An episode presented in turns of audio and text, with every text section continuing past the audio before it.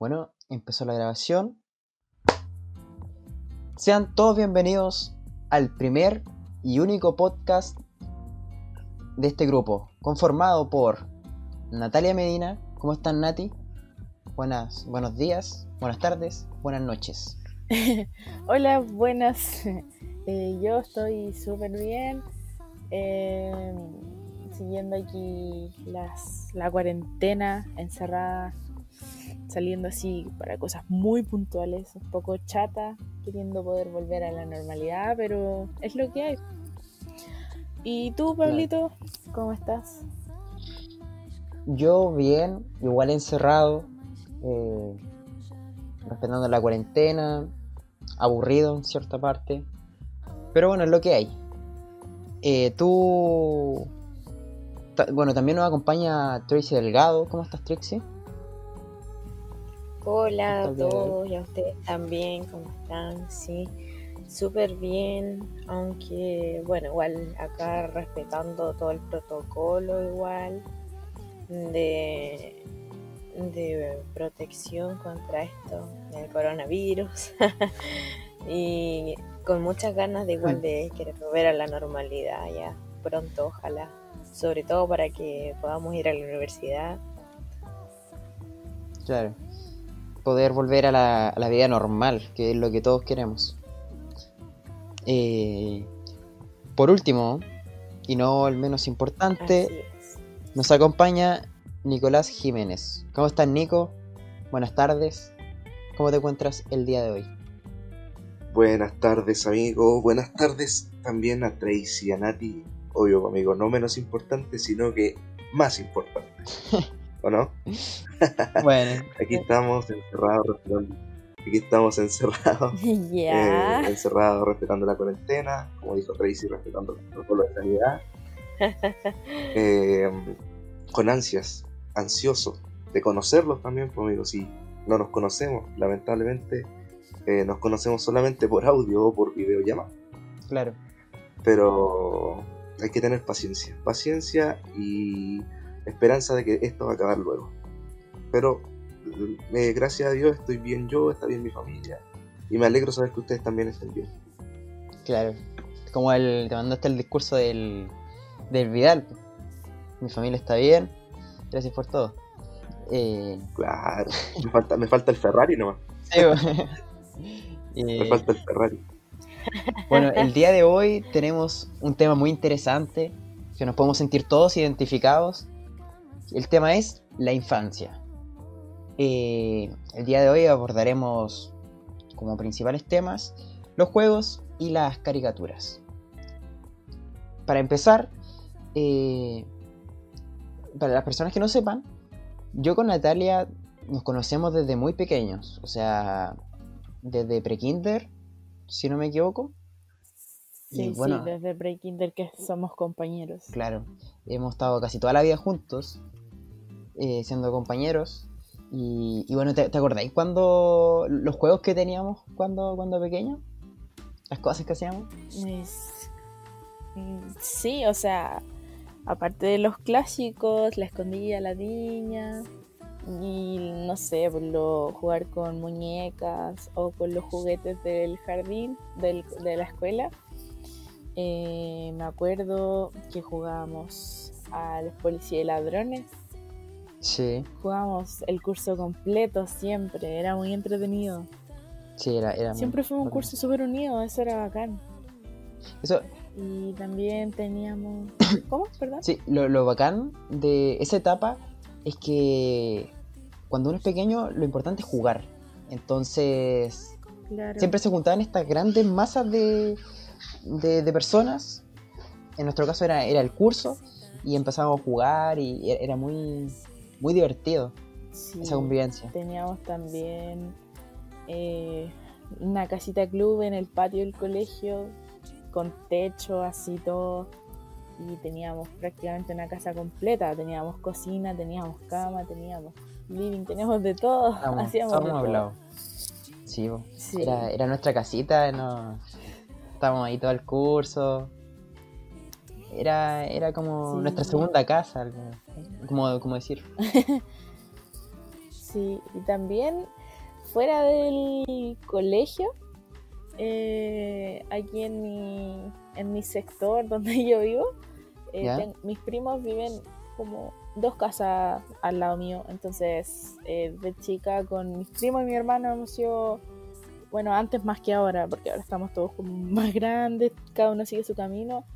Pero salíamos a andar en bici, me acuerdo, y recorríamos todo acá, el sector, Mm, íbamos a conocer muchas partes. y son cosas muy entretenidas que a uno le dan ganas como que, que vuelvan. que vuelvan, sí.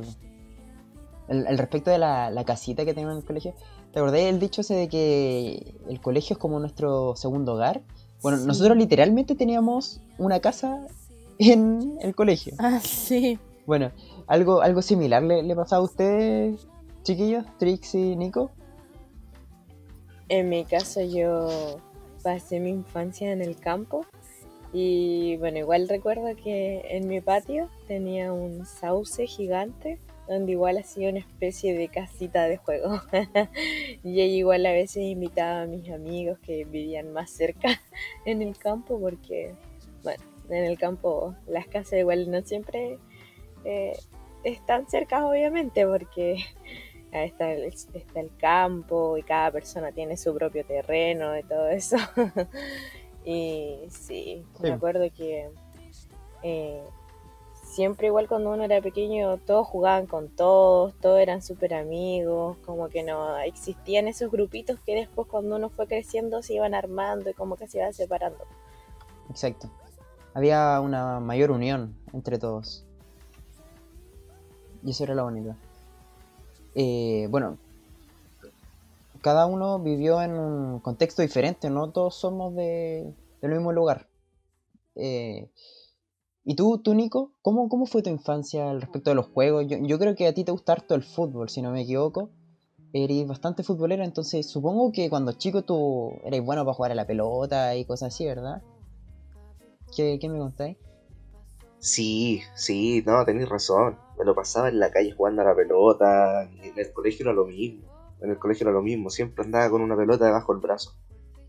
Y claro, me gustaba harto jugar la pelota. Me lo pasaba en la calle todo el día. Llegaba del colegio, me iba a jugar a la calle. O en el colegio también nos íbamos a jugar a la multicancha o al gimnasio. Y como era más chico, siempre la multicancha estaba ocupada. Estaba ocupada por los más grandes. Entonces nosotros íbamos donde los inspectores acusábamos a los más grandes y los inspectores llegaban y lo echaban para que jugáramos nosotros. Ahí nosotros nos sentíamos protegidos. Entonces, claro, mi, infancia se basó principalmente en, en jugar a la pelota y yo gracias a eso tuve una muy linda infancia. Tuve una muy linda infancia. Eh, no puedo decir nada contra ella. Además que eh, hice grandes amistades. Amistades, amistades que hasta el día de hoy me acompañan. Me acompañan o con algunos no tanto, pero sigo teniendo contacto. Claro, eso, eso es lo bonito porque la infancia es como una etapa donde empiezas a conocer a distintas personas y no solamente eso, sino que te empiezas a conocer a ti mismo. Entonces eso, eso es, es algo muy satisfactorio, algo muy, muy interesante que pasa en, en la, en la infancia. Claro, es que también como, como que para algunos la infancia es algo muy lindo, para nosotros quizás fue preciosa la infancia, pero para otros niños quizás no lo fue tanto. Porque en la época, nosotros somos millennials, nosotros nacimos en el 2002, todos acá, los cuatro. Entonces, eh, alcanzamos a crecer en un ambiente que no estaba muy tecnologizado, que no estaba muy apegado a lo que eran las redes sociales ni lo que era el internet. Entonces, entonces eh, no existían ni las funas ni nada de eso. Entonces, el bullying, el bullying estaba más normalizado. Estaba más normalizado y muchos niños lo pasaban mal porque algunos compañeros los molestaban o les impedían eh, sentirse parte de un sector. Entonces, Eso es muy cierto. sí, para, para nosotros quizás fue muy lindo, pero para otros no tanto. No, no, sí, igual lo que decía Nicolás es muy, muy cierto, muy real, que no para todos fue una instancia muy bonita, pero bueno, eh, eso se puede superar con el día a día. cuando uno va creciendo y todo eso. Claro. Eh, y bueno, eh, yo, yo solía jugar mucho al, a la pelota, ¿sabes? Yo, volviendo al tema de- del fútbol, para no ponernos tan nostálgicos, ¿sabes? Eh, yo solía jugar mucho a la pelota. Me acuerdo que tenía un amigo que siempre, pero siempre, salía corriendo por la puerta de detrás de la, de la sala y estaba cinco minutos esperando y salía corriendo para poder llegar a la cancha y ganar la cancha. Porque, ¿qué pasaba? Muchas veces los cursos más grandes eh, nos echaban o ganaban la cancha porque llegan antes. Entonces, entonces siempre hacíamos eso. Ustedes que, al igual que existen los, los, juegos eh, no virtuales, están los, los virtuales. ¿Sabes? Como el hecho de, juntarse en la, en la sala de computación a, a jugar era, era algo que también se veía mucho en mi colegio. La, la Nati me puede confirmar eso porque estudiamos en el mismo colegio. Sí, confirmo. confirmo. Me acuerdo que lo que más jugaban, más los chiquillos, yo nunca fui, bueno, poco. Pero los chiquillos, ustedes, tú, Pablo, Sí. sobre todo, el Counter, Counter Strike, Sí, así se llama, ¿cierto? sí, así se llama. Ya, ese juego lo tenían instalado en todos los computadores y si alguien no lo tenía se lo pasaban y estaban siempre jugando y se perdían casi toda la clase jugando. Sí, sí, es, es algo, es algo que hasta el día de hoy recuerdo y, y muy feliz. Yo creo que. Sí, No, te iba a decir que yo creo que eh, una parte fundamental de nuestra infancia fue el Play 2. Yo creo que el Play 2 marcó lo que realmente fue nuestra infancia en lo que son los juegos virtuales. El GTA San Andreas, los, los Pro Evolution Soccer, Medalla de Honor, eh, Black, está también Resident Evil.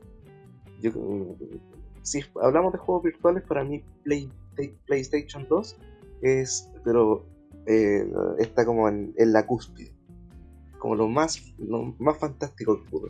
sí, bueno, eh, yo, yo igual tuve un Play 2 y no, era, era lo mejor. O sea, jugaba mucho, eh, a veces llevaban mis primos o amigos, lo llevaba para la casa de alguien y, y la pasábamos viciados.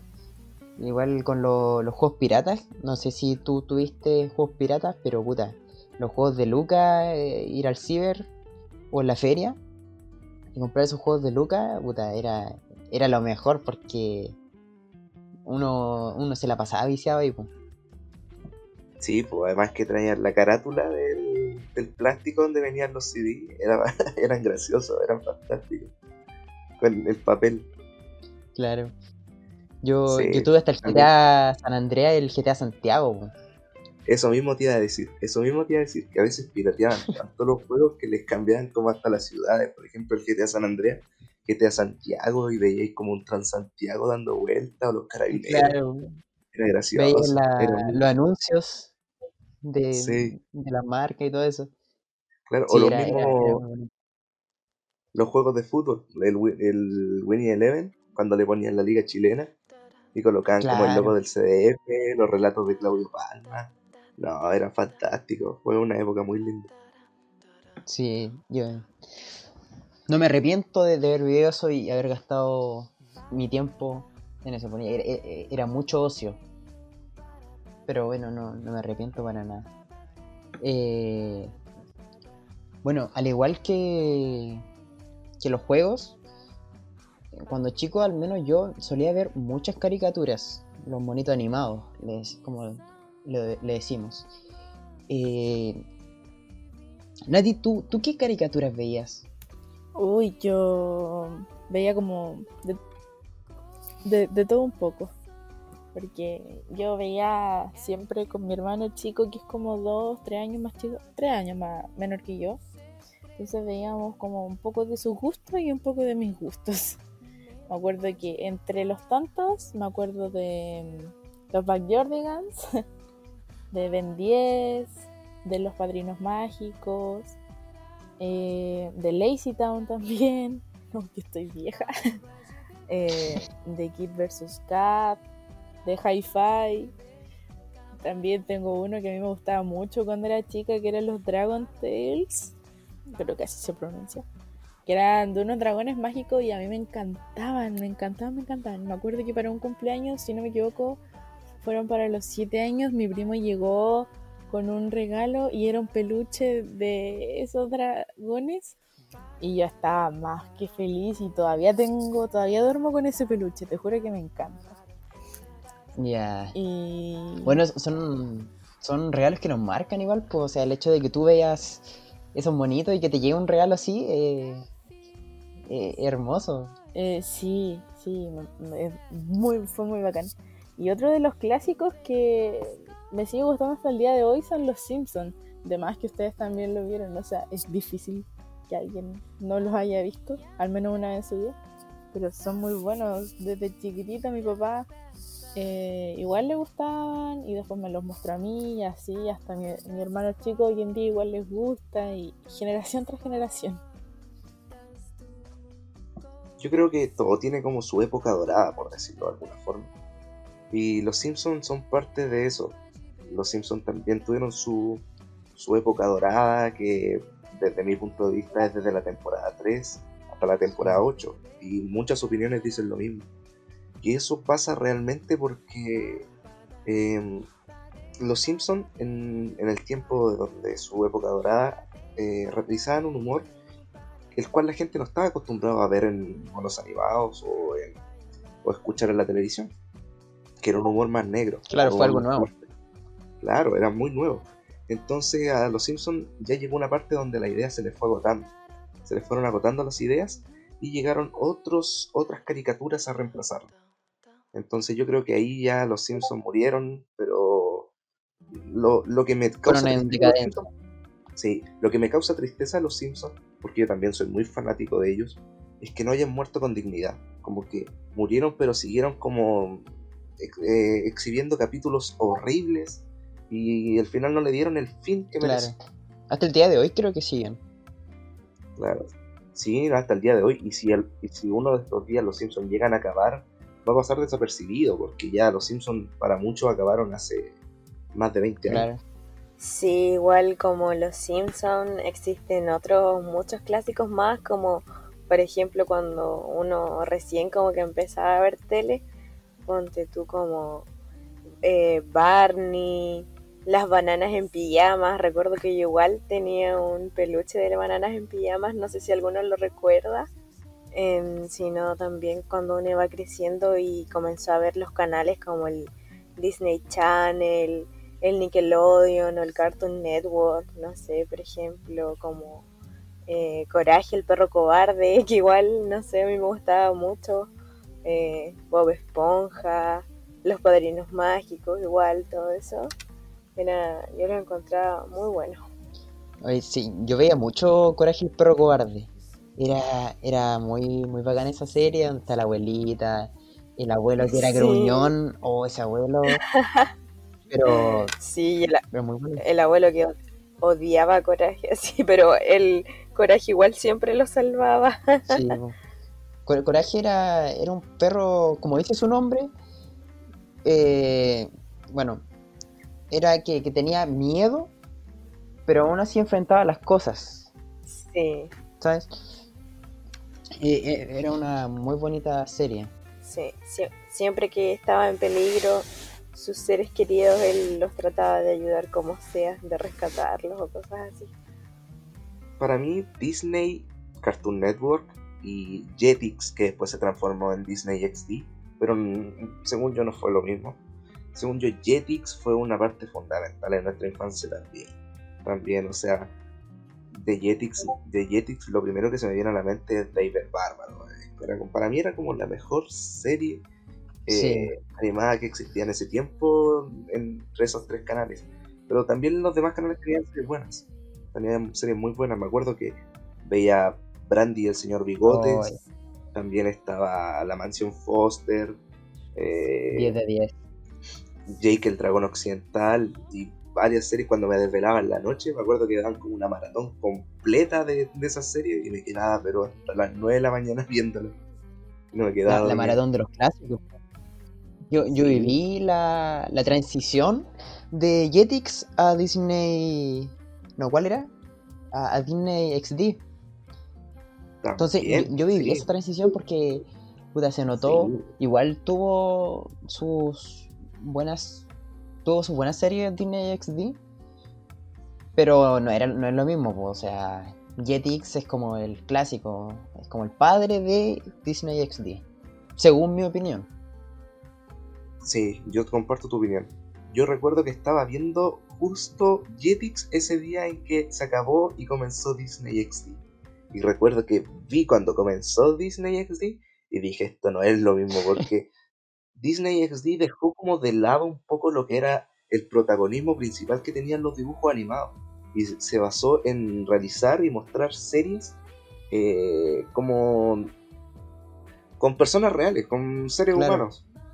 Como Nike, Nike, Nickelodeon, no sé Sí, cómo Nickelodeon. Como iCarly y todas esas series. Nickelodeon. Sí. Sí.